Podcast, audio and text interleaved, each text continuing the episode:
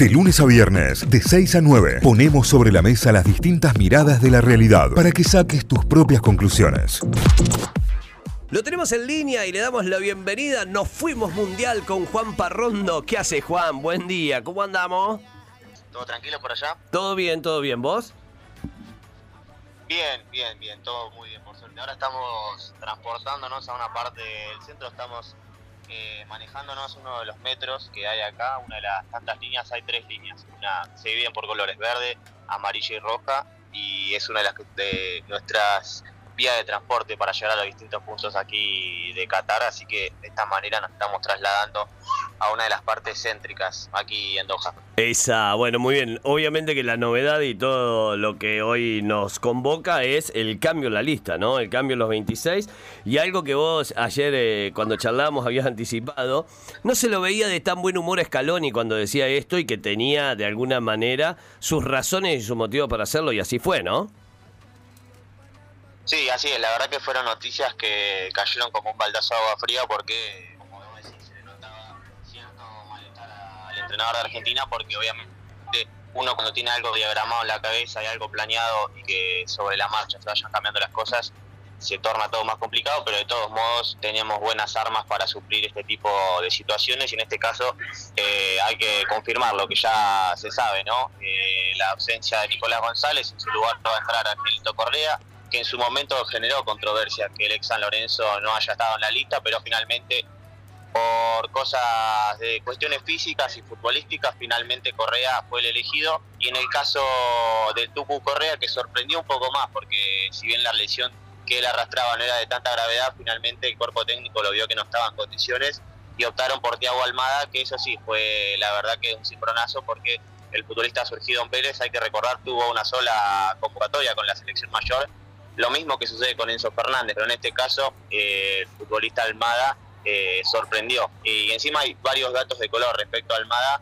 que van a tener muchas charlas en los asados en esa familia porque eh, Diego Almada le había pagado los pasajes por el Día del Padre como un regalo eh, a su padre justamente para que venga a Qatar a disfrutar del Mundial mientras él se quedaba aquí en Buenos Aires pero de, esta manera ahora al nada le sorprende porque su viejo, además de ir a ver los partidos, también se va a dar el lujo de ir a ver a su hijo jugar una Copa del Mundo, así que van a tener muchísimas charlas de por medio, ¿no es cierto? Muy buena, muy buena, muy buena, la verdad que, muy buena. Juan, eh, el enojo de Scaloni tiene que ver con que no se lo comunicaron, tiene que ver con estar ofuscado ante la propia situación, ¿con qué tiene que ver?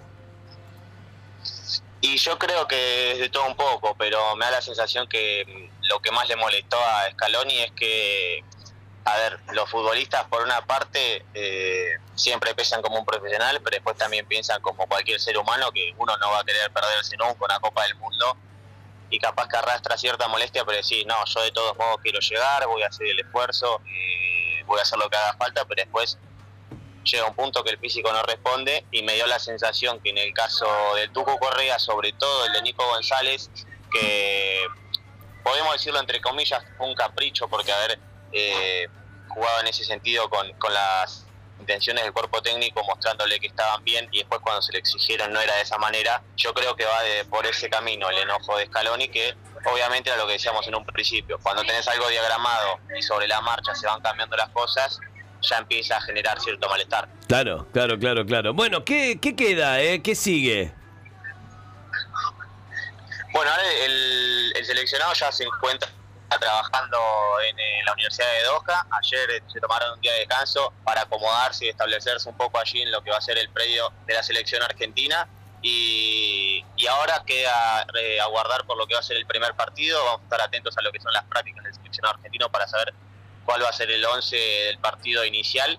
y respecto a la estadía argentina, hay algunas curiosidades. Lionel Messi finalmente en su habitación va a estar solo. Eh, la B201 ya se sabe muchos detalles de la estadía de la selección argentina, pero eso no significa que va a estar solo en todo momento porque las habitaciones alrededor están Nicolás Otamendi, Rodrigo de Paul, Leandro Paredes, Angelito de María, que son, como ellos denominan, el equipo del mate, así que en ese sentido nuestro capitán va a estar bien acompañado, pero en este caso apeló a estar solo en su habitación, recordemos siempre solía estar con el Kun que no estaba presente por razones obvias, pero en este caso el 10 argentino decidió dormir en soledad, pero para tener mayor tranquilidad, así que en ese sentido nos mantiene tranquilos porque que Messi esté concentrado y tomándose su tiempo para las cosas, habla de lo concentrado y lo bien que está nuestro capitán. Claro, claro, claro, absolutamente. Y me parece que, tiene mucho que ver con eso. Y tiene que ver también que, que, el grupo ya está armado de determinada manera y es no desarmar las demás habitaciones, ¿no?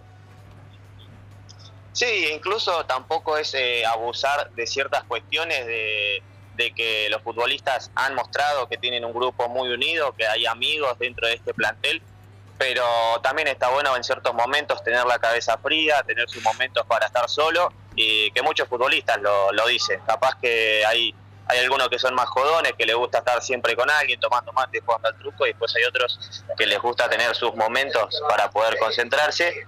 Y Messi siempre mostró ser una persona de perfil más bajo y, y en este sentido va, va a ser de esa manera porque optó por dormir solo en la habitación, pero eso no significa, como decíamos, siempre va a estar bien acompañado de este plantel que lo dijimos en un principio antes de que comience la Copa del Mundo, ha formado un grupo muy unido. Excelente, Juan. ¿Qué, qué, qué esperamos? ¿Esperamos algún tipo de novedad durante este fin de semana o solamente la manija? No, ahora tendremos que aguardar por lo que va a suceder en estas prácticas que, restan para, el partido con Argentina, que ya falta muy poco tiempo. Eh, así que veremos cómo va a ser el 11 final, porque hay, hay dudas respecto a cómo puede llegar a ser el 11 inicial, porque también el caso de principalmente el huevo Acuña, que es uno de que también los que llega tocados, eh, no se sabe si va a jugar él o jugará Tagliafico Después no se sabe si en el medio va a jugar el Papu Gómez, que en su momento era presentado como el reemplazante natural de Lo que también llega tocado de la rodilla con un golpe del Sevilla, así que habrá que ver quiénes ocupan esos puestos. Yo después me animo a decir que el 11 sale de memoria como, como solemos estar acostumbrados con, los futbolistas que han jugado el último partido con la selección. Ajá. O sea, ¿crees que, el, puesto de, de Lo va a ser entonces de McAllister? Yo creo que puede optar en este caso por McAllister eh, o Enzo Fernández. Ahí el que corre con desventaja es Ezequiel Palacios, que, que viene con lo justo, y en cambio los otros dos futbolistas vienen con ritmo, vienen jugando bien, así que yo creo que la pulseada estaba tanto por el Colorado McAllister como por Enzo Fernández. Si me tengo que inclinar por uno, iría por Alexis McAllister, que tiene más tiempo con la selección y lo tiene más de cerca y más visto Lionel Scaloni pero todo depende, como digo, que sucedan las prácticas de estos días, pero esas serían las únicas dudas, creo yo, hasta el momento del 11 para el debut el 22 de noviembre.